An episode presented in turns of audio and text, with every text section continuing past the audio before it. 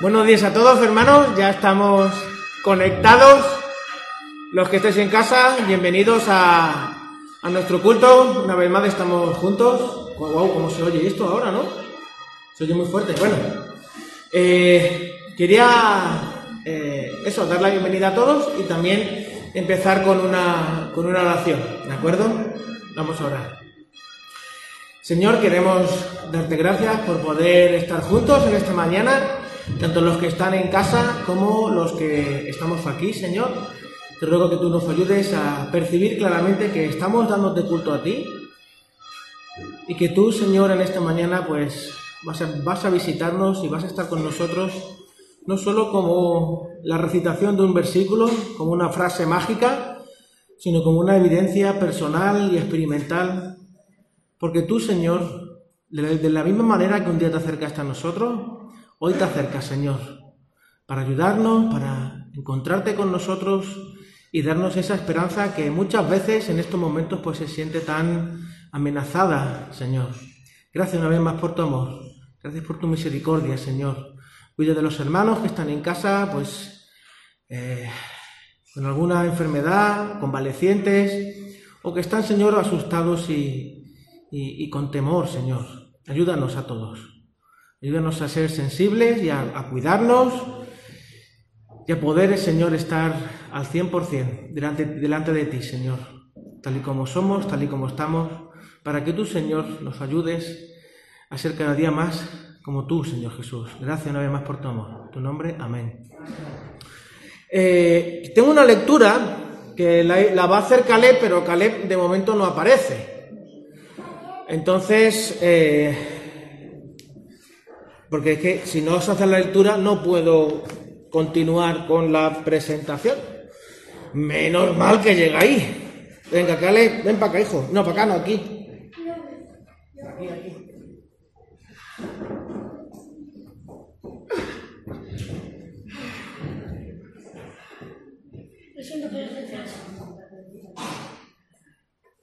Vamos a leer Hechos 2, del 8 al 20, ¿de acuerdo? Hechos 2, del 8 al 20. No. Había pastores en la misma región que velaban y guardaban las vigilias de la noche sobre su rebaño. Respira, respira. Venga, continúa. Y he aquí se les presentó un ángel del Señor, y la gloria del Señor los rodeó de resplandor. Y tuvieron gran temor, pero el ángel les dijo, no temáis, porque he aquí os doy nuevas, nuevas de gran gozo, que será para todo el pueblo, que os ha nacido, se ha nacido hoy en la ciudad, David, ciudad de David, un Salvador que es, el, que es Cristo el Señor. Y esto servirá de señal. Hallaré, hallaréis al niño envuelto en pañales, acostado en un pesebre, y repentinamente apareció con el ángel una multitud de huestes celestiales que alababan a Dios y decían, Gloria a Dios en las alturas y, en la tierra paz, bu- buena voluntad para con los hombres. Sucedió que cuando los ángeles se fueron de, de ellos al cielo, los pastores se dijeron unos a otros, pasemos pues hasta Belén y veamos esto, Si pones el dedo más sencillo. veamos esto que ha sucedido, sucedido y que el Señor nos ha manifestado. Vinieron pues a, a presura y hallaron a María y a José y al niño acostado en el pesebre. Y al verlo, dieron a conocer lo que les había dicho el ángel. Había dicho cerca del niño. Y todos los que oyeron se maravillaron de lo que los pastores les decían. Pero María guardaba todas esas cosas, meditándolas en su corazón. Y volvieron los pastores glorificando y alabando a Dios por todas las cosas que habían oído y visto, como les había dicho. Muy bien.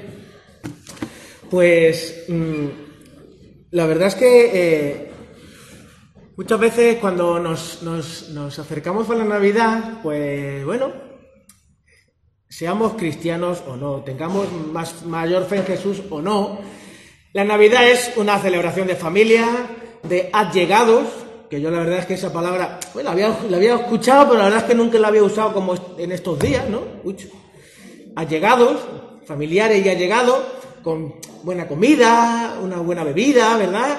Al que le gusta agua, agua, vino, Coca-Cola, etcétera. Pero bueno. Y, esta, y estas navidades, la verdad es que mm, me ha, hecho mucho que pensar, no sé si a vosotros también, pero a mí me ha hecho mucho que pensar con respecto a que quizás a veces eh, equivocamos o hemos cambiado el fin con los medios. Eh, la Navidad todo buen cristiano sabe que la Navidad es Jesús, ¿no? Pero a veces, en medio de tanto, de tanta historia, ¿no? De tanta, eh, tanto preparativo, tanta, tanto vendrán mis suegros de Barcelona, tendremos nosotros que ir para allá, habrá que ir a Granada, tendremos que ir a Suecia, ¿cómo lo haremos, no? Uno a veces pierde la perspectiva, ¿no? Sin querer, o sea, esto es sin querer, muchas veces sin querer, no lo hace conscientemente. Y a veces se equivoca el fin con los medios. Y el centro de la Navidad es Lucas 2 del 1 al 7, que no voy a leer, pero bueno, ya cada uno lo sabe.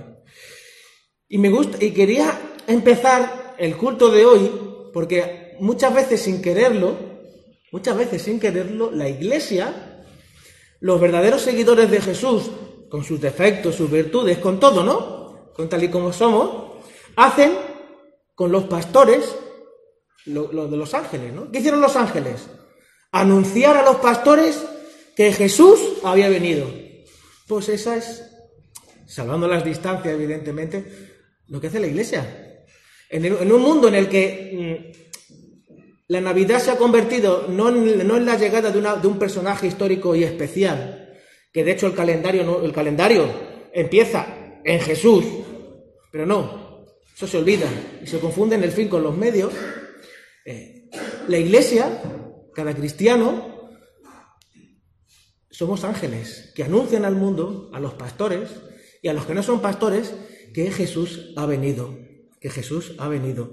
Y no sé, me parece algo maravilloso que eh, cuando nos acercamos hoy aquí a la iglesia, cuando estamos en casa, cuando hablamos con los vecinos, cuando hablamos de la Navidad, ese acento diferente, ese niño que ha venido, pues sea parte de, nuestro, de nuestra conversación, de nuestra conversación natural, porque a veces tenemos reparo o cualquier otro temor en medio de este mundo lleno de temores, hablar de Jesús, pero la gente anhela conocer más de Jesús, del Jesús de verdad, no el de Jesús de la religión. Así que vamos a, a pasar al tiempo de alabanza, intentando meditar esto y si ya lo hemos meditado en casa y lo tenemos bien interiorizado, pues realmente alabar al Señor porque Él vino un día a buscarnos y a darnos todo aquello que necesitábamos. Así que vamos a alabar al Señor.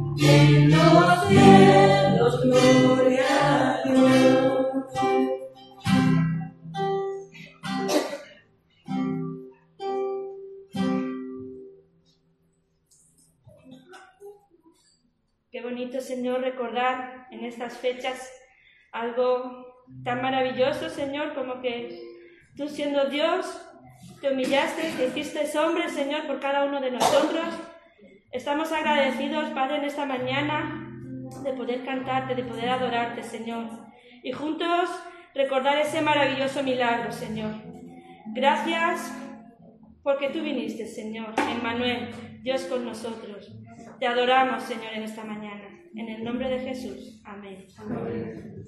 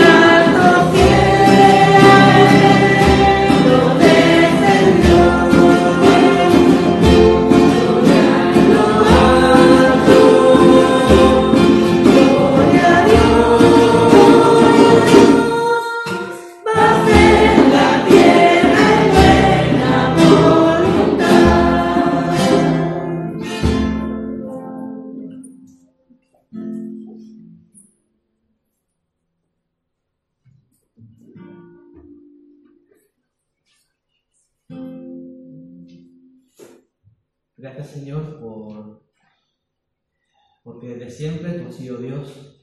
Gracias Señor por este tiempo que hemos tenido de alabanza y también por las ofrendas que se han recogido. Te pedimos que tú te lleves la gloria y la honra en esta mañana en el nombre de Jesús. Amén.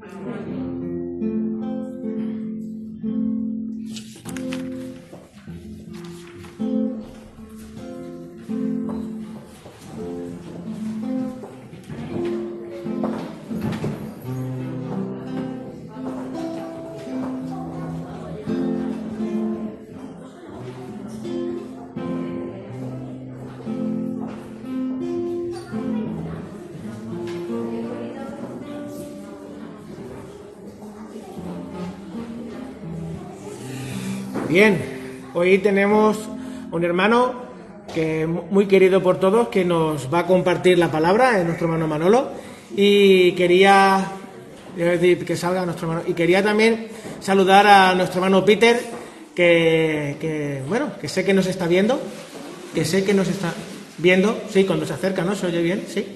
Ok. Y nada, Peter, bienvenido. Que Dios te bendiga y te, y te, y te ayude a celebrar y a, vivir esta Navidad, hermanito. Te queremos.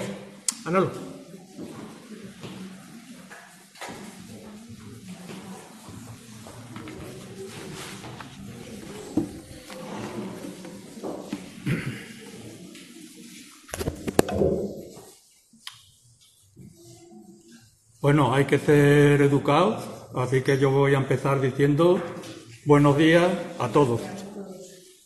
Buenos días.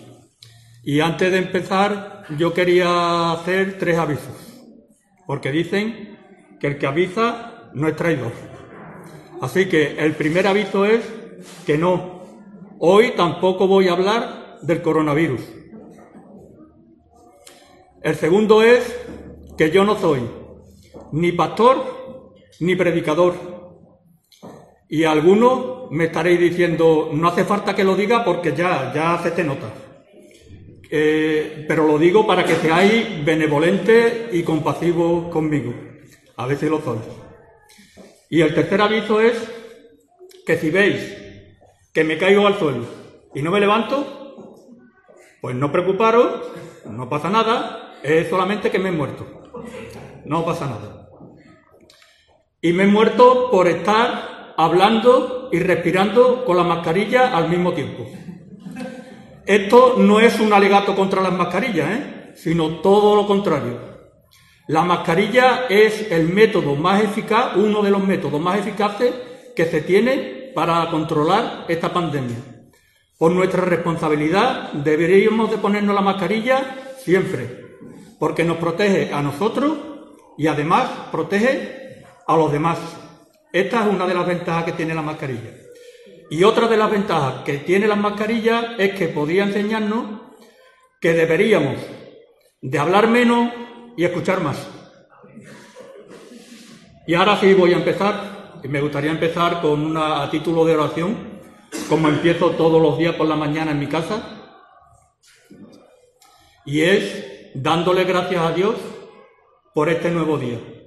Y hoy por la mañana yo le he dado gracias a Dios por permitirme ver este nuevo día, porque sabéis que hay muchas personas que ya este nuevo día no lo van a ver nunca más. Así que yo le doy gracias a Dios por permitirme ver este nuevo día, que para mí es un regalo que Dios me hace y una bendición. El Señor está todos los días conmigo. Bueno, y Pepi, mi mujer, Pepi, Pepi Cubero. Hoy el Señor también está conmigo. Y Pepi, Pepi también. Pero además, hoy también estáis conmigo vosotros. Y están conmigo todos los que están viéndome y oyéndome de una manera virtual, también está aquí conmigo. Así que yo, bueno, un saludo para mi gente de Lebría y un saludo para mi gente de Terremolino, que lo tenía que decir. Así que hoy, además del Señor que está todos los días conmigo, además de Pepi, que está todos los días conmigo y me aguanta, además estáis todos vosotros, física y virtualmente. Así que entre todas las cosas que podíais haber decidido hacer hoy, habéis decidido estar conmigo. Así que yo os quiero dar Gracias, pero gracias profundamente por haber decidido estar hoy conmigo. El día de hoy para mí es una doble bendición y un doble regalo por estar vosotros conmigo. En fin, los que ya me conocéis sabéis, y los que no, pues ahora se lo digo yo, que yo casi siempre hablo de animales, pero sin el caso. Sin embargo, hoy, sin embargo, hoy no, hoy no voy a adelantar acontecimientos. hemos estado mucho tiempo confinados en nuestras casas y de ahí pasamos a un periodo de desescalada que desembocó en, un, en una nueva normalidad que nadie sabía lo que era, pero ahí estábamos. De ahí pasamos a un nuevo estado de alarma. Y del estado de alarma pasamos a un confinamiento perimetral. Y de ahí hemos pasado a, bueno, a aquí, a, lo que estamos aquí. Hemos pasado ahí. Bueno, pues después de haber pasado todo esto, ¿eh? yo vengo a proponeros, no os lo vais a creer, porque lo que yo vengo a proponeros es un nuevo confinamiento. Si me deja la campana. Pero, pero, tranquilo, ¿eh? espera un momento tranquilo, no empieza a buchearme ni a pelearme, por lo menos no empieza todavía, porque este nuevo confinamiento es muy especial. Aunque a alguno le importará un rábano que sea especial o no lo sea, pero bueno, es un confinamiento muy especial. Para empezar, este confinamiento eh, era, hasta, hasta antes de la pandemia, era uno de los sueños que tenían algunas personas que querían cumplir en su vida. Yo no sé si todavía seguirá siendo un sueño para ellos o si volverá a hacer un sueño cuando todo esto haya pasado, si es que todo esto alguna vez... Bueno, que en fin, que lo que yo vengo a proponeros es algo que nunca nadie antes os ha propuesto desde aquí. Esto estoy absolutamente seguro. Porque lo que yo vengo a proponeros es que me acompañéis si os apetece, hacer un crucero. Pero va a ser un crucero muy especial. Para empezar, es gratis. No hace falta que levantéis la mano, ¿eh? lo que estáis en casa menos porque no lo veo. Es gratis. No hace falta dinero para este crucero, pero sí hace falta algo que es absolutamente imprescindible que hay que tener. Y es un poco, solo un poquito, un poquito de imaginación. Así que, ¿qué? ¿Os animáis? ¿Os apuntáis al crucero? ¿Os animáis a acompañarme, a acompañarme a hacer un viaje por mar? Pues allá vamos. Ni que decir tiene, como no podía ser de otra manera, que este crucero va a ser muy, muy, muy particular. Porque va a ser un viaje por mar, sí. Pero no va a ser un viaje sobre el mar, sino que va a hacer un viaje a través del mar. Así que, como digo, va a ser un viaje muy particular. Si os podéis imaginar, ¿eh? imaginároslo, que estamos en medio del océano, ¿eh? imaginaros, estamos en medio del océano, un día soleado, hace un tiempo espléndido, ¿os lo imagináis? ¿Eh? Estamos allí y nos sumergimos. Y cuando nos sumergimos, pues quizá podríamos ver algún pez y veríamos alguna medusa y veríamos muchos plásticos y mucha basura y mucha porquería. No, no, cortar, cortar. Bueno, esto es en directo, ¿no? Para, para la imaginación, no, porque no hay en ese océano donde nos vamos a sumergir, no, no. Pero voy a aprovechar para decir que Dios le va a pedir cuenta al hombre de lo que ha hecho con este planeta un día. Y en eso todos tenemos parte de responsabilidad. Dios le va a pedir cuenta al ser humano de lo que ha hecho con este planeta que un día puso a su disposición. Pero ese no es el tema que yo iba a tratar, porque yo y os iba a llevar a un crucero, ¿os acordáis, no? Así que vamos al crucero, nos vamos a ir a otra parte del océano o a otro océano.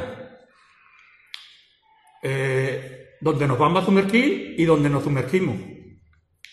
Y nos sumergimos en un agua que está limpísima, todo nítido, todo transparente, ¿eh? y cuando se ve el agua así a lo lejos, se ve todo de un color azul preciosísimo. y vamos a empezar a bajar. Y en este preciso instante, en este preciso instante, es donde va a dar comienzo nuestro viaje. Porque vamos a bajar y bajar y bajar. Y cuando llegáramos sobre los 400 o 500 metros de profundidad, esto no es bajar a 40 metros y llegar hasta los 60, no, no, ¿eh? 500 metros de profundidad, quiere decir que nosotros estamos metidos debajo del agua. Y la superficie la tenemos a 500 metros de agua por encima de nuestras cabezas, ¿eh? Pero no agobiaros, no agobiaros porque esto es, solo es una etapa más del viaje. Por cierto, a estas profundidades ya prácticamente no se ve la luz. Pero como digo, es una etapa del viaje y nosotros vamos a seguir con nuestro viaje. Vamos a seguir convirtiéndonos a más profundidad y más profundidad y llegaríamos a los mil metros y seguiríamos a más profundidad y más profundidad, llegaríamos a los tres mil metros y más profundidad y más profundidad, cinco mil metros. En algunos puntos, en algunas zonas del océano, concretamente en la fosa de las Marianas, que se encuentra en el Océano Pacífico, se puede llegar a una profundidad de más de 11.000 metros. Habéis oído bien. Una profundidad de más de 11.000 metros. Pero nosotros no hace falta que vayamos a la fosa de las Marianas, no viaje que no hace falta que vayamos a la fosa de las Marianas ni nada de esto. No. Nosotros nos vamos a quedar en esta profundidad, entre los 3.000 y los 8.000 metros. 1.000 metros de profundidad arriba, 1.000 metros de profundidad abajo. Y no voy a aburrir con los nombres de las capas, de los nombres de las capas del océano que hemos ido atravesando. No, pero sí os voy a decir que la capa que va de los 3.000 a los 6.000 metros se denomina zona abisal. Y la zona que va de los 6.000 metros en adelante se denomina zona adal. Zona abisal significa literalmente zona de los abismos. Y zona adal significa literalmente zona del Hades. Así que menudo nombrecito que tiene la zona, ¿no? Pues cuando nosotros llegáramos a estas profundidades, llegaríamos a un mundo silencioso. Y ahora ya sí os puedo decir que hemos llegado al final de nuestro viaje. Cuando lleguemos a esta profundidad, ya hemos llegado al final de nuestro viaje. Y así, casi sin habernos dado cuenta, habríamos llegado al auténtico reino de las tinieblas. Como he dicho, cuando llegáramos a estas profundidades llegaríamos a un mundo silencioso, a un mundo quieto. Aquí no se mueve nada. Aquí no existen las corrientes marinas, nada. Y aquí es donde adquiere su máximo significado la palabra oscuridad. Pero oscuridad con mayúscula.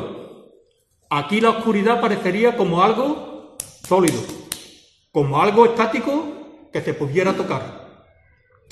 Lo que aquí algunas veces denominamos cuando una zona está muy oscura y decimos está oscuro como boca de lobo. Bueno, pues comparado con esto sería como una feria todo iluminada, para que hagáis una cuenta. Pero como diría Porky, el de la Warner Bros., te conocéis a Porky, ¿verdad? Como diría Porky, pero eso no es todo, amigos. Aún hay más. Y es que hay más. No solamente esto que os he dicho. Aquí en esta zona hace frío. Mucho frío. Todos sabéis que cuando el agua llega a los cero grados, se congela. Eso es física básica elemental, lo sabéis todos, vosotros lo sabéis mucho mejor que yo, me lo podéis explicar a mí si queréis. El agua cuando llega a cero grados se congela y se hace hielo. La temperatura en esta zona puede estar por debajo de menos un grado centígrado. Y eso es frío, pero mucho frío, ¿eh? Mucho frío. Ya sabéis que el hielo está frío. Esta temperatura está mucho más frío que el hielo. Está por debajo de menos un grado centígrado. Pero no se congela. Sigue siendo agua. Y algunos estaréis preguntando, ¿y esto cómo puede ser? ¿Lo, ¿Lo habéis preguntado alguno? Pues eso puede ser, ya que tú te lo has preguntado, Carmen, eso puede ser gracias a otro de los factores divertidos que tiene esta zona. Y es debido a la presión. Y es que la presión en esta zona es brutal. La presión en esta zona puede llegar a los 7 u 8 toneladas por cada 10 centímetros cuadrados. Para que os hagáis una idea. Sería así como en vuestro cuerpo cogierais desde la coronilla hasta el dedo gordo del pie, pusierais trocitos de 10 centímetros cuadrados, 10 centímetros cuadrados, todo el cuerpo lleno de 10 centímetros cuadrados, trocitos, y ahora sobre cada trocito de esos pusieran un peso de más de 7.000 kilos. A eso equivale. Si pudiéramos pasar de forma instantánea, de donde estamos ahora, a esta zona, de forma instantánea, de donde estamos ahora, a esta zona, por lo menos no nos ahogaríamos. Porque no todo debe hacer malo, algo bueno tiene que tener, ¿no? No nos ahogaríamos, lógicamente. Moriríamos aplastados, mucho antes de ahogarnos. Pero por lo menos no nos ahogaríamos. No nos ahogaríamos, eso es algo bueno. Eh, estaríamos en una de las zonas más misteriosas del planeta Tierra. Se conoce mejor y se tienen mucho más datos, por ejemplo, sobre Marte o sobre la Luna, que sobre esta parte del planeta. Algunos científicos dicen que es la última frontera que le queda por descubrir al ser humano en este mundo. Bueno, pues en esta zona, una de las más misteriosas del planeta, es donde vive uno de los animales menos conocidos y más misteriosos de todo el mundo. Y concretamente se trata de... ¿A que no sabéis cuál es?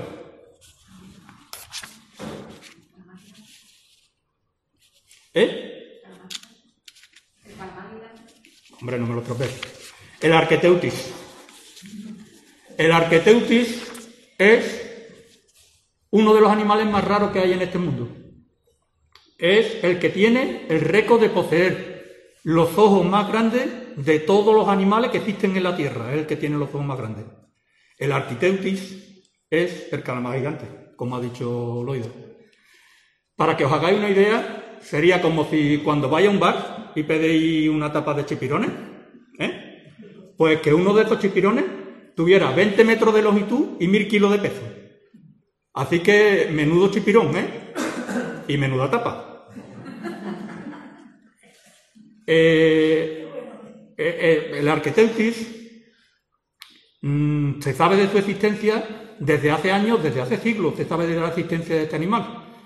Pero solo se conoce su existencia por los cadáveres que a veces aparecen en las playas y por los restos que a veces se pueden encontrar en los estómagos de los cachalotes.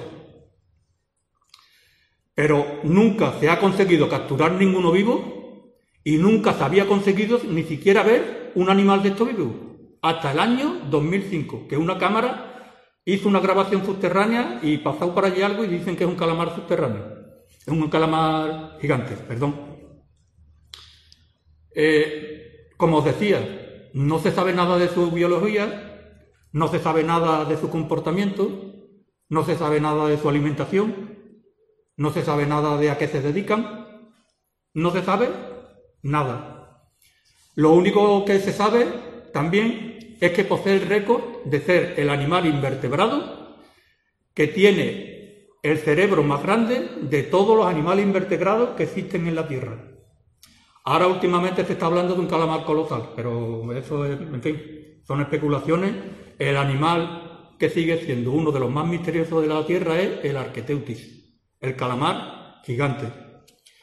Pero no solo de calamares va a vivir el hombre. Aquí en esta zona también existen peces. Y los peces que existen en esta zona, todos tienen algo en común. Y lo que tienen todos en común es que todos los peces de esta zona son raros, raros, raros, raros. Os tengo que decir, por cierto, cuando estaba hablando de esta zona, una de las más misteriosas, que al principio, fijaros cuenta, para que os deis cuenta, los primeros científicos pensaron que aquí en esta zona las condiciones son tan extremas, como os he dicho antes, que aquí no se podría dar la vida, lógicamente. Y aquí no se puede dar la vida porque qué clases de seres vivos van a vivir con estas condiciones. Pero sin embargo, ya veis, existe la vida y se da ahí. Y es que el poder de la creación de nuestro Dios es tan increíble y tan poderoso que siempre supera con creces cualquier previsión que pueda hacer el ser humano. El poder de la creación está por encima de todas las previsiones que el ser humano puede hacer. Pero yo estaba hablando de los peces y os decía que todos tienen algo en común. Y es que todos son raros, raros, raros. Algunos parece que tienen el cuerpo contrahecho. Otros tienen unas bocas descomunales. Otros tienen unos ojos desorbitados. Otros tienen unos ojos pequeñísimos. Otros tienen unos dientes larguísimos y afiladísimos. Vamos, que se puede decir que estos peces no cumplirían con el cano de belleza, ¿eh? Por lo menos con el cano de belleza que debe de cumplir un pez. Pero a mí me encanta. Yo los encuentro preciosos. Yo voy a hablaros solamente de unos poquitos, tres nada más, para que no alarga esto demasiado y no quiero alargarlo mucho. Habéis oído un refrán por aquí que me vaya a decir vosotros porque lo sabéis todo y todos lo conocéis bien.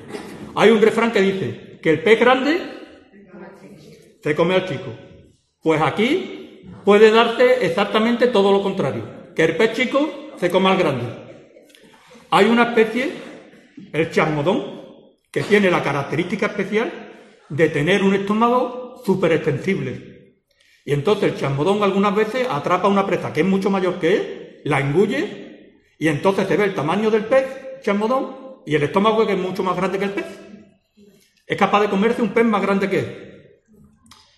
Y es que en esta impenetrable oscuridad es muy complicado, es muy difícil encontrar alimentos.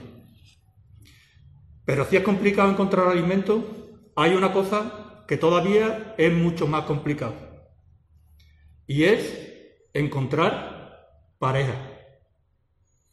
Aquí en esta zona es tan difícil, tan difícil encontrar pareja que es casi, no digo que igual, ¿eh?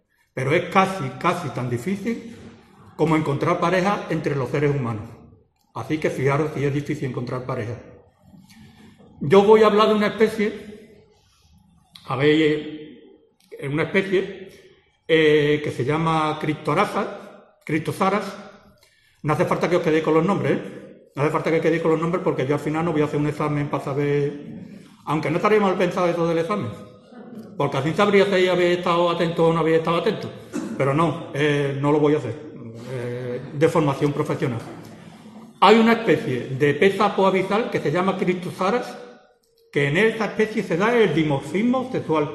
Si alguien ha visto alguna de mis publicaciones en Instagram o en Facebook sobre las mariposas, sabéis que dimorfismo sexual es cuando hay una gran diferencia o hay diferencia de aspecto entre los machos y la hembra. Eso es el dimorfismo sexual. Pues en esta especie el dimorfismo sexual se encuentra en que hay una gran diferencia entre el macho y la hembra por el tamaño.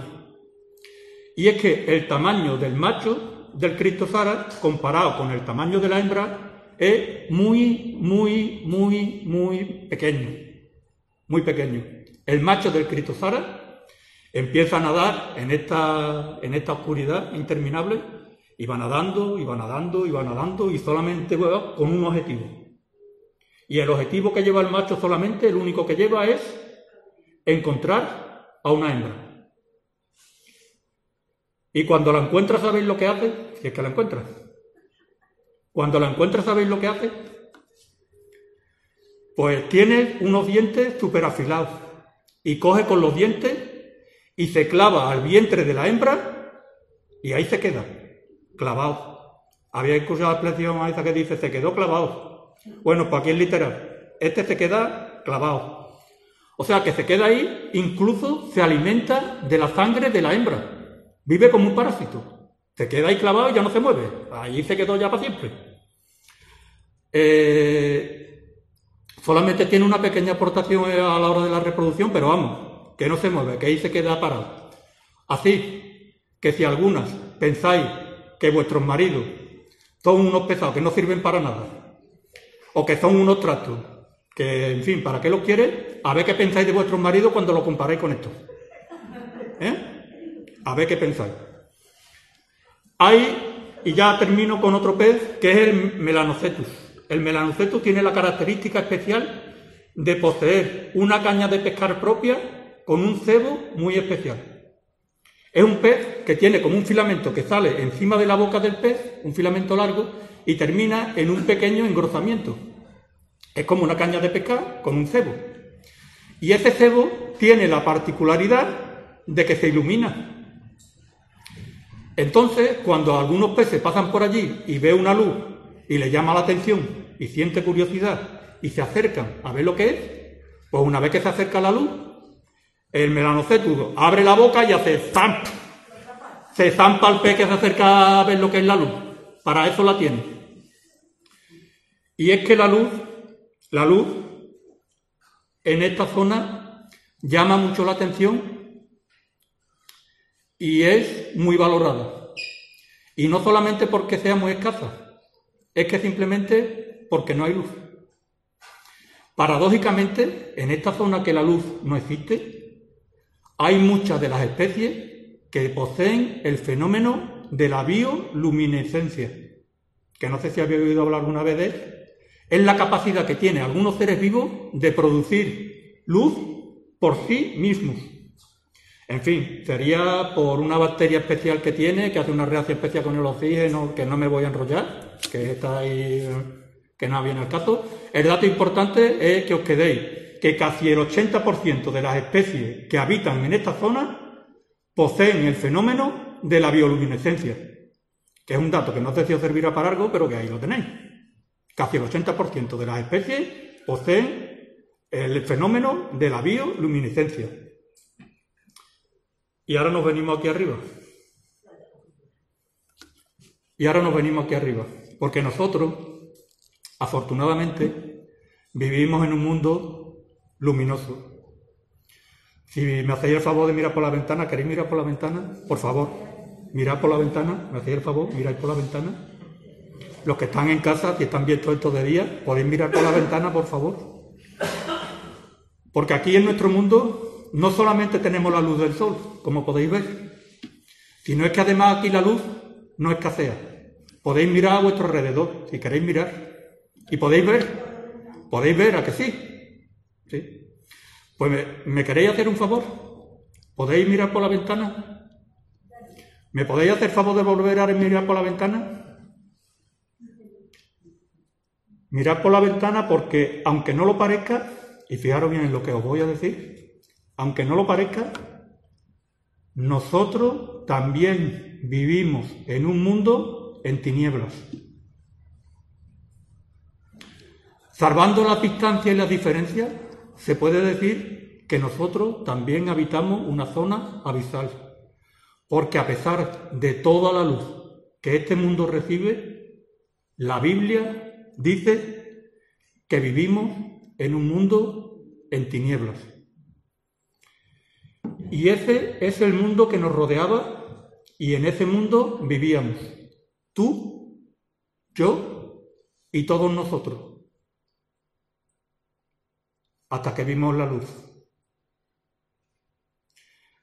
Si leemos en el Evangelio de Juan, no hace falta, si no queréis que lo busquéis, yo todo lo que versículo que voy a citar los voy a leer para agilizar y no hacerlo tan lento, para ir más rápido. En el Evangelio de Juan, en el capítulo 8, el versículo 12, dice el Señor, y el Señor está hablando de sí mismo, de su persona. Dice, yo soy la luz del mundo. El que me sigue no andará en tinieblas, sino que tendrá la luz de la vida.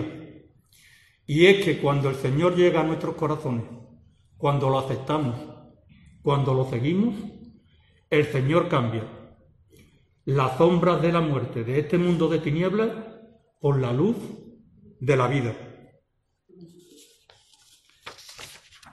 Y es que un día a este mundo vino la luz. Dice en el Evangelio de Juan de nuevo, en el capítulo 1, en el versículo 9, aquella luz verdadera que alumbra a todo hombre venía a este mundo. Y está hablando del nacimiento de nuestro Señor aquí en este mundo, lo que vamos a celebrar en pocos días. Y el versículo no dice, no habla de que una luz venía a este mundo, no. Y cuando el Señor habla de sí mismo, dice, yo soy una luz que he venido al mundo, no. Porque el Señor no es una luz. El Señor es la luz. El Señor es la luz auténtica, la luz verdadera, la única luz desde el punto de vista espiritual que existe en este mundo, porque no hay otro, no hay otra. Y el Señor vino a este mundo para traer la luz y su salvación. Y vino para traerle la luz y su salvación a toda la humanidad. Porque dice el versículo, aquella luz verdadera que alumbra a todo hombre. Dios no hace acepción de personas. Su salvación es para toda la humanidad. Todo aquel que la acepta, todo aquel que le recibe y todo aquel que le sigue tendrá la luz de la vida. Y cuando habla de la luz de la vida, no está hablando de esta luz que podemos ver ahí a través de la ventana, porque esa luz ya la tenemos, ya la vemos, ¿no? Está hablando de una luz que este mundo no conoce. Y cuando está hablando de vida, no está hablando de la vida que todos los que estamos aquí vivos tenemos todavía, todos los que estamos aquí estaremos vivos, ¿no? Pues no te estás refiriendo a la vida que tenemos todos los que estamos aquí, que estamos vivos, ¿no? Te estás refiriendo a una vida que va más allá, que trasciende esta vida. Se está refiriendo a la vida eterna. Ahora cada persona tendrá que hacer una decisión. Y de esta decisión va a depender su futuro en este mundo, pero no solamente en este mundo, sino que su decisión también va a afectar a todas la eternidad. Nosotros, los que creemos en el Señor, fuimos rescatados de aquel que nos tenía aprisionados. En el Evangelio de Juan de nuevo, en el versículo 12, el capítulo 31 dice, ahora es el juicio de este mundo. Ahora el príncipe de este mundo será echado fuera. Cuando habla del príncipe de este mundo de tinieblas, está hablando del príncipe de las tinieblas. Y no está hablando de Drácula, ¿eh? No. Está hablando, Drácula es un personaje de ficción literario, está hablando de un personaje muy real. Está hablando de Satanás. Porque sabemos que todo el mundo está bajo el príncipe de las tinieblas. Pero los que tenemos al Señor en nuestros corazones, ya no estamos ni nunca jamás volveremos a estar bajo su dominio, porque Cristo nos rescató.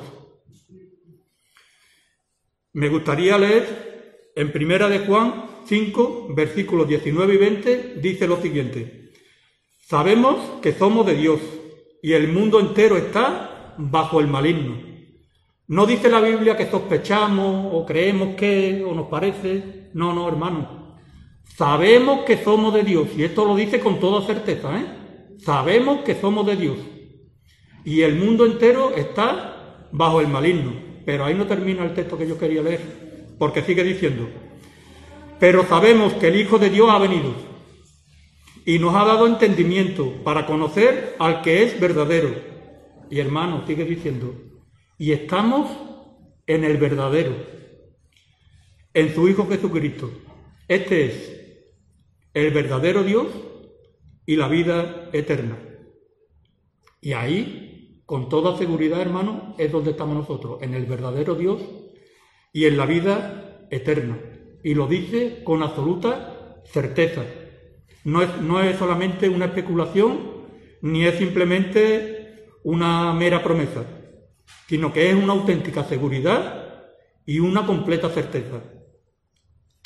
A veces si nos podemos sentir agobiados por el peso de los problemas y no vemos claridad y no vemos una salida, pues a veces puede ser porque estamos perdiendo de vista la luz.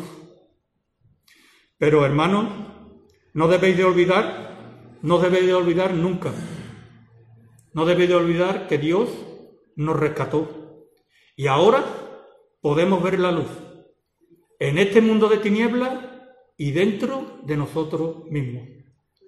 Hay una canción de Juan Luis Guerra, que cantamos aquí muchas veces, que dice, ya no hay tinieblas en mí, solo hay luz. Eso está bien que lo diga Juan Luis Guerra y está bien que lo cantemos nosotros, pero está mejor que lo diga la Biblia. Y la Biblia dice en Efesios 5, versículo 8, y está hablando de nosotros, hermanos, dice, ahora sois luz.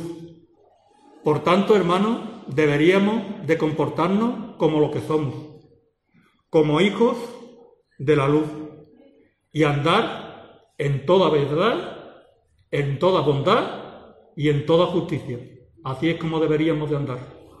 Y me gustaría leer Primera de Tesalonicenses, capítulo 5, versículo 5, que dice, porque todos vosotros, y está hablando de nosotros los que creemos en el Señor, porque todos vosotros sois de luz e hijos, porque todos vosotros sois hijos de luz e hijos del día.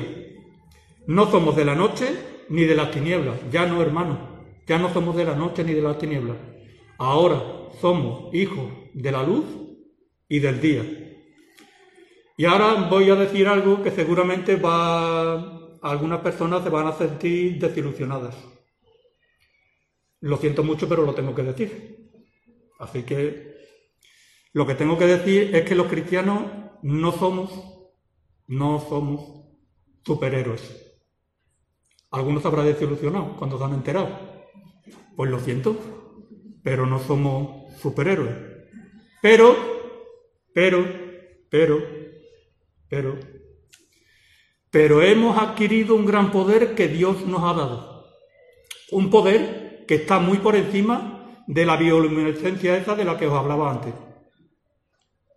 Y el poder consiste en que ahora tenemos la capacidad de ser luz, de ser el reflejo de la luz verdadera.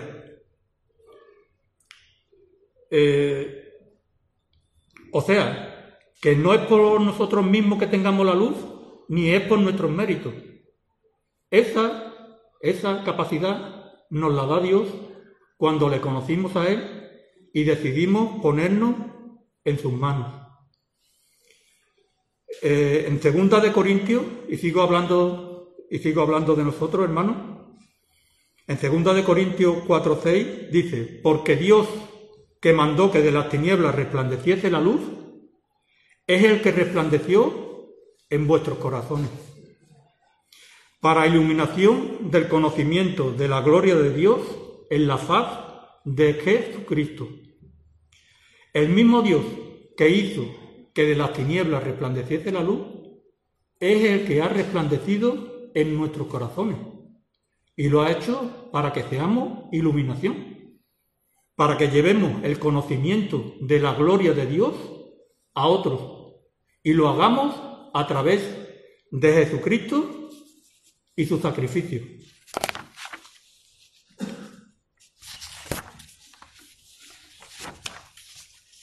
Eh, tenemos un poder, como he dicho, tenemos un poder y un poder a veces implica tener un privilegio. Yo voy a leer un versículo que todos hemos leído muchas veces, que todos lo conocemos muy bien, y vamos, todos sabemos de qué va, que se encuentra en Primera de Pedro 2, 9. Y dice así, y está hablando de nosotros, hermano, está hablando de ti, está hablando de mí, y está hablando de todos los que tenemos al Señor en nuestros corazones. Y dice así en el versículo, atentos, mas vosotros sois linaje escogido, real sacerdocio, nación santa, pueblo adquirido por Dios, para que anunciéis las virtudes de aquel que os llamó de las tinieblas a su luz admirable.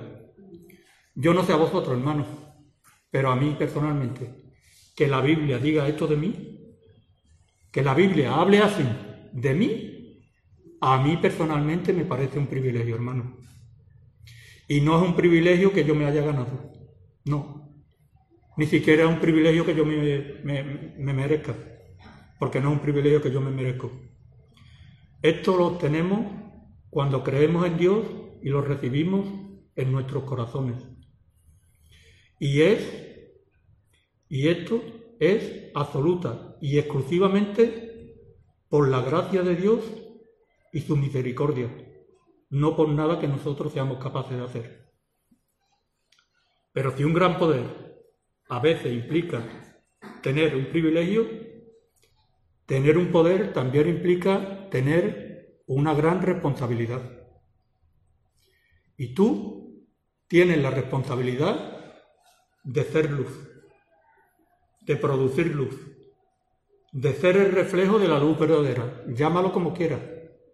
En definitiva, tú tienes la responsabilidad de dar a conocer el poder que Dios ha puesto dentro de ti. En Mateo 4:14 vuelve a decir el Señor, y está hablando de nosotros, vosotros sois la luz del mundo. Eso dice que el Señor que somos nosotros, y así es como deberíamos de comportarnos. Ahora, ¿cómo podemos ser luz? ¿Cómo podemos iluminar a otras personas que no conocen la luz del Señor. Podemos hacerlo de muchas maneras. Una de las maneras podría ser dándole gracias a Dios y glorificándole a Dios cada día en nuestra vida. Y dando testimonio con nuestras palabras y con nuestros hechos y con nuestra actitud y con nuestra vida de lo que Cristo ha hecho dentro de nosotros. Porque hermano, el sacrificio que Cristo ha hecho por nosotros, ha hecho por ti, ha hecho que puedas pasar de ser un pecador destinado a una muerte eterna a ser santo destinado a una vida eterna con el Señor. Fijaros lo que ha hecho el Dios con nosotros. Y esa es la responsabilidad que tenemos la de ser luces para aquellos que no conocen al Señor. Pero hay una manifestación de la luz que yo diría, bueno, que yo diría no, que estoy seguro. Hay una manifestación de la luz que es la más importante de todas. ¿Y sabéis cuál es?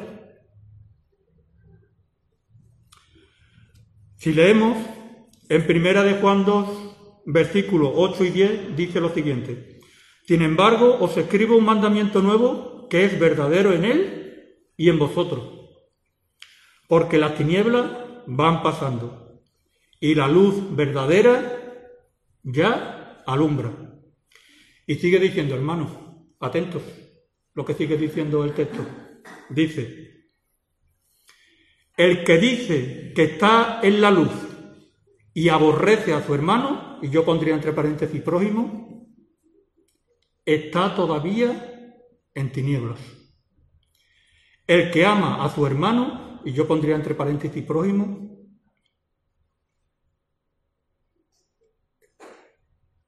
me, me, perdí.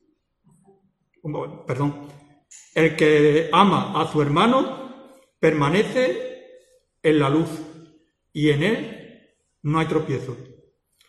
Hermano, tenemos la luz del Señor dentro de nosotros mismos. Y si tenemos la luz del Señor dentro de nosotros, el amor de Dios debe de salir por nuestros poros. Las personas que están a nuestro alrededor, de alguna manera, lo tendrían que notar. Tienen que notar la capacidad de amar y de iluminar con la luz y el amor que Dios ha puesto en tu vida. Eh, en Tesalonicenses 5.8 dice, pero nosotros que somos del día, seamos sobrios. Pero sobrio, habiéndonos vestido con la coraza de fe y amor y con la esperanza de salvación como yelmo. Esta es nuestra armadura, hermano, como creyentes. Tenemos la armadura que es la fe, el amor y la esperanza.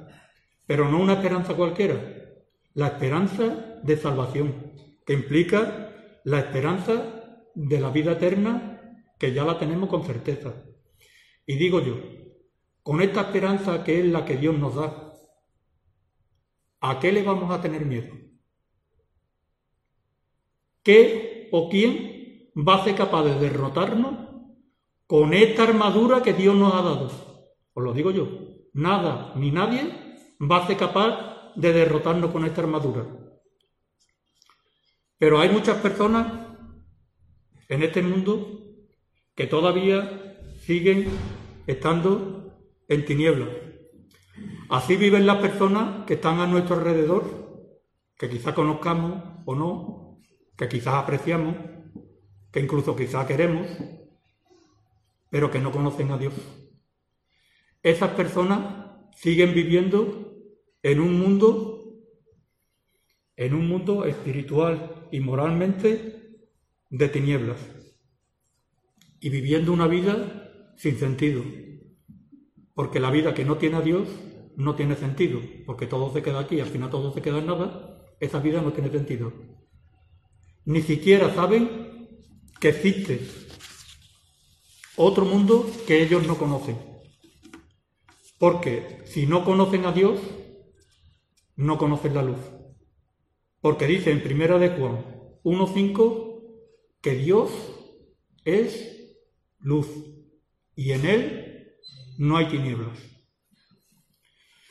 Si tú, bueno, los que estáis aquí, creo que ninguno, pero si tú, que estás viéndome y oyéndome en este momento, no conoces a Dios personalmente, si aún no has decidido recibirle en tu vida, todavía estás en ese mundo de tinieblas. Y con una carga sobre ti que difícilmente se puede sobrellevar. Y así vas a seguir, en tinieblas. Hay un versículo y una tiniebla, hermano, una tiniebla que no solamente implica a este mundo, una tiniebla que puede implicar a toda la eternidad. Hay un versículo en la carta de Judas, el versículo 13, que está hablando de los falsos maestros que van a ir al mismo sitio donde van a ir todos aquellos que no tienen al Señor en sus corazones, que no conocen a Dios personalmente, van a ir al mismo sitio. Dice, para los cuales está reservada eternamente la oscuridad de las tinieblas, eternamente la oscuridad de las tinieblas. Eso es lo que está reservado para ti. No es que Dios te castigue, entre comillas, no es que Dios te castigue, no. Es una cuestión de decisión, porque es una decisión personal e intransferible. Nadie puede tomar esa decisión por ti. Solamente tú puedes tomar esa decisión. Y la decisión es, o estás con la luz o estás con las tinieblas. Aquí no hay medias luces. Dios es el único que puede hacerte pasar de la muerte, de la tiniebla eterna, a la luz de la vida. No te lo pienses más. Conmigo Dios lo hizo y cambió mi vida. No solamente aquí, los días que me queden en este mundo. Cambió mi vida para toda la eternidad. Así que yo te lo plantearía, que no te lo pienses más. Hoy es el día aceptable. Hoy es el día en que puedes aceptar a Dios en tu vida. Dios puede iluminar tu corazón y tu vida. Y verás cómo este mundo te parece una cosa diferente. Cómo la luz de Dios puede darle también un propósito, un buen propósito a tu vida. Puede darle paz a tu corazón y puedes pasar de una muerte espiritual a una vida eterna. A todos los que hemos recibido a Cristo en nuestros corazones, a todos los que creemos en Él y le seguimos, podemos decir que Dios nos amó y nos ama de una manera, como alguien dijo alguna vez, que a mí me encantó, de una manera tan apasionada, que no solamente nos iluminó, hermanos, es que Dios nos inundó de luz cuando le conocimos a Él. Y eso es algo que no se puede ocultar. Dios nos inundó de luz. Hermanos, daros cuenta que nosotros somos luz, somos el reflejo de la luz verdadera. La única luz que existe en este mundo.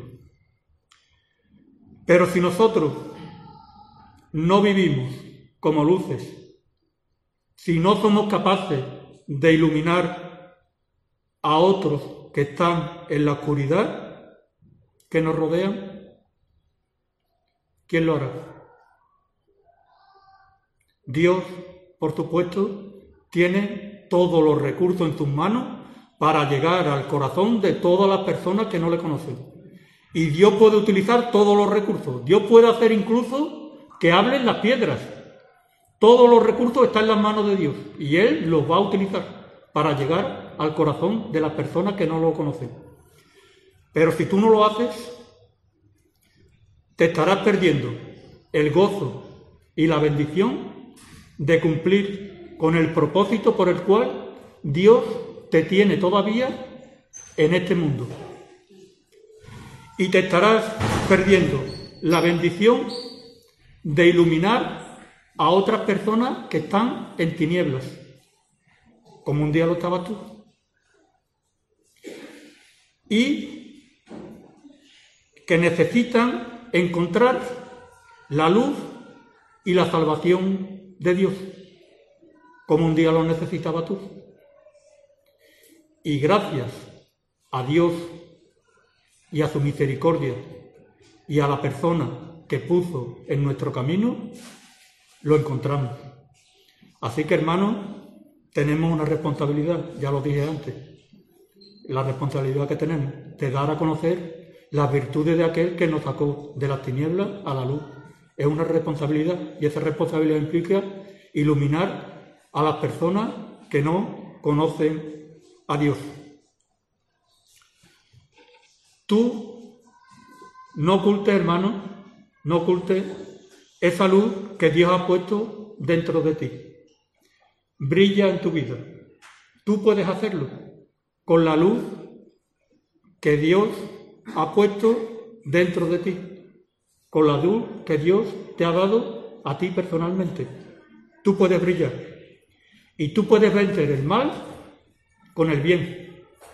Y puedes vencer las tinieblas con la luz. Y puedes vencer la oscuridad con el amor. No dejes que nada ni nadie te haga sombra. Ya sé, hermano, ya lo sé, que aquí en este mundo vamos a seguir encontrando problemas, dificultades, tribulaciones, ya lo sé, pero que nada de eso apague tu luz. Porque aunque eso sea lo que vamos a seguir encontrando en este mundo, a nosotros eso ya no debería de preocuparnos tanto. ¿Y sabéis por qué? Porque a pesar de que eso sea lo que vamos a seguir encontrando en este mundo, este ya no es nuestro mundo. Nosotros pertenecemos a otro mundo. Nosotros, hermanos, pertenecemos a un mundo de luz. Amén.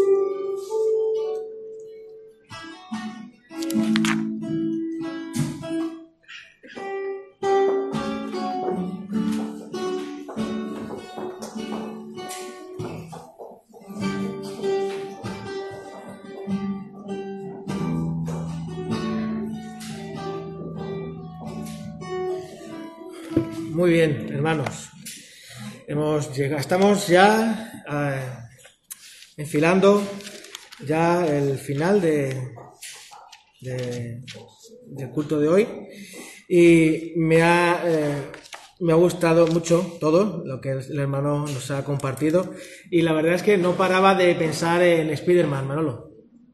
No podía evitarlo, perdón. Porque un gran poder tiene una gran responsabilidad. Eso es eh, el Evangelio según Spider-Man. Así que no he podido evitarlo.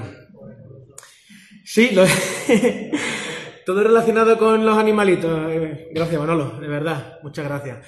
Y eh, otra cosa que, mm, mm, no sé, me ha golpeado, me ha impactado es cómo nuestra identidad, el ser luz, el ser la luz, nuestra identidad importa, o sea, no es una cuestión que no es una cuestión de que tenemos que comportarnos, que sí, pero el comportamiento brota de una, como he dicho,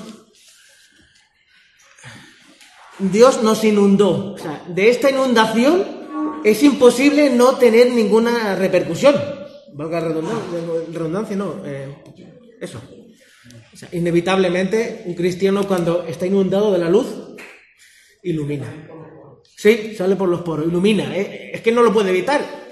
Lo mismo que yo no puedo evitar ser quien soy. Yo soy Rubén y los que me conocéis sabéis cómo soy, ¿no? Pues no lo puedo evitar porque ¿qué?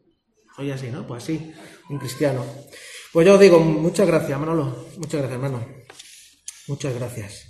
Voy a, voy a pedir a, a nuestra hermana Carmen Cordero que nos despida en oración de este, para cerrar el tiempo de, de la predicación y vamos a, a enfilar ya el tiempo de anuncio. Sí, Padre, gracias por un día más nos regalado, Señor. Gracias porque estamos aquí reunidos en tu nombre, Señor, para alabarte, glorificarte. Señor, gracias por todo cuanto nos da, Padre mío.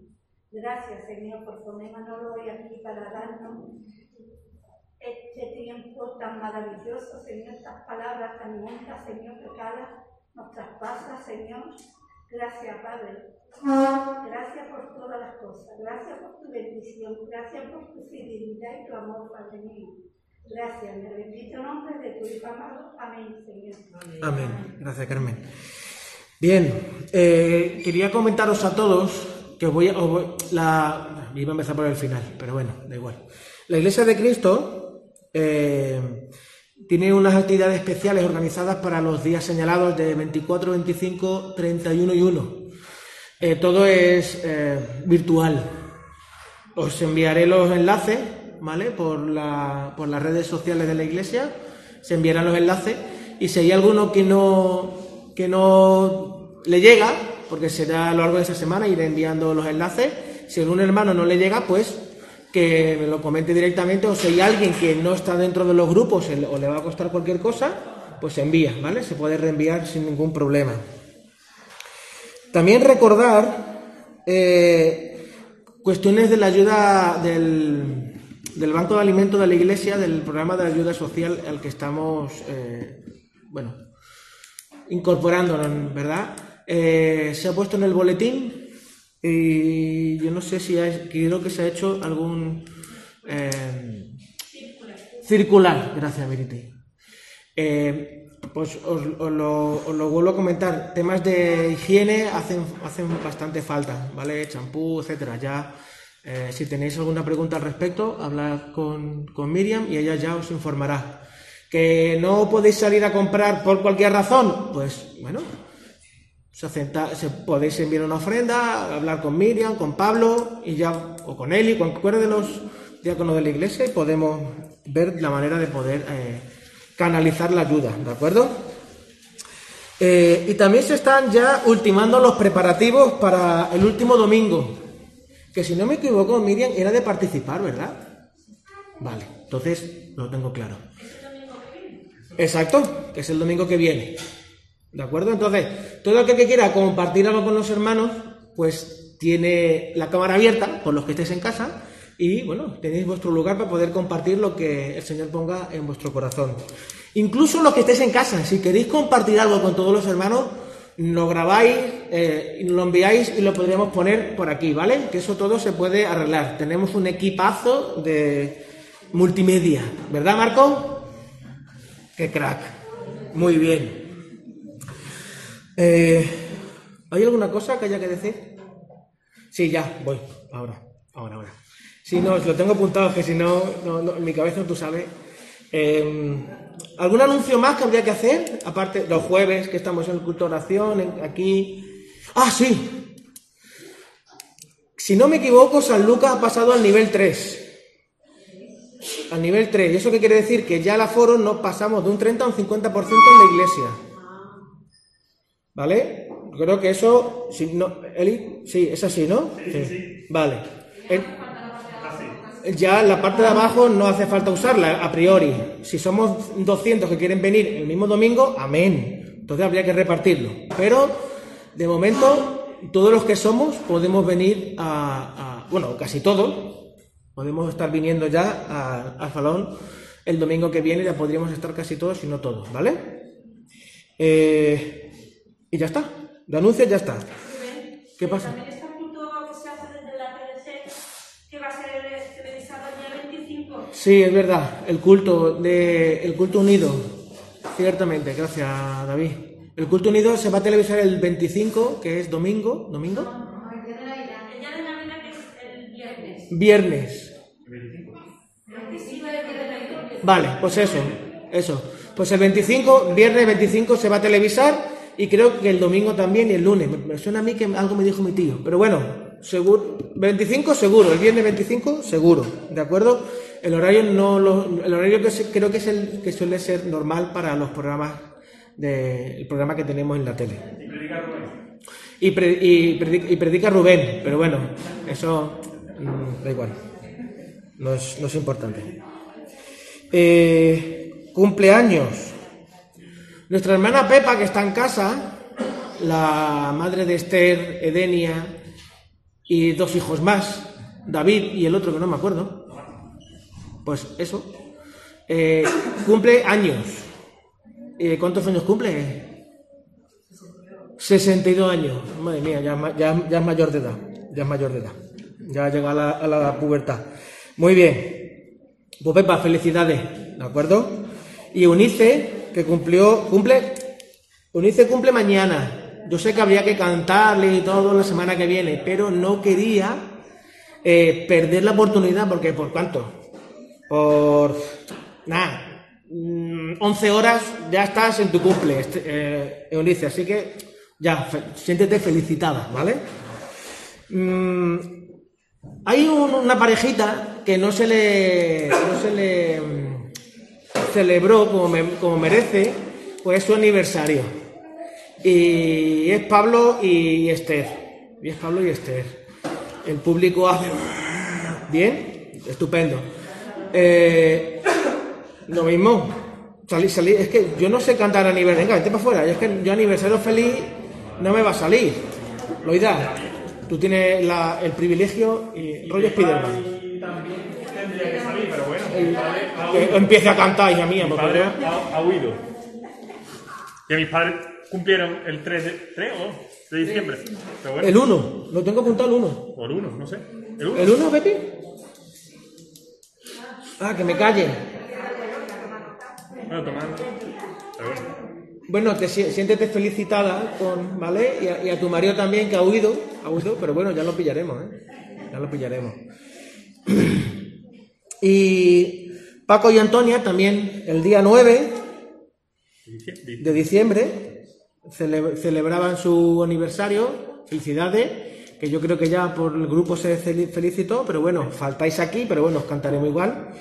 Y también de este mes es Pepi Chari, el 22, pero bueno, cuando lleguéis, cuando lleguen, cuando lleguen, cuando lleguen, cuando lleguen. No, no, no. Yo voy calentando ya para que sepan que cuando estén por aquí van a tener que subir, sí o sí. ¿Vale? Así que Bueno, vamos a arrancarnos.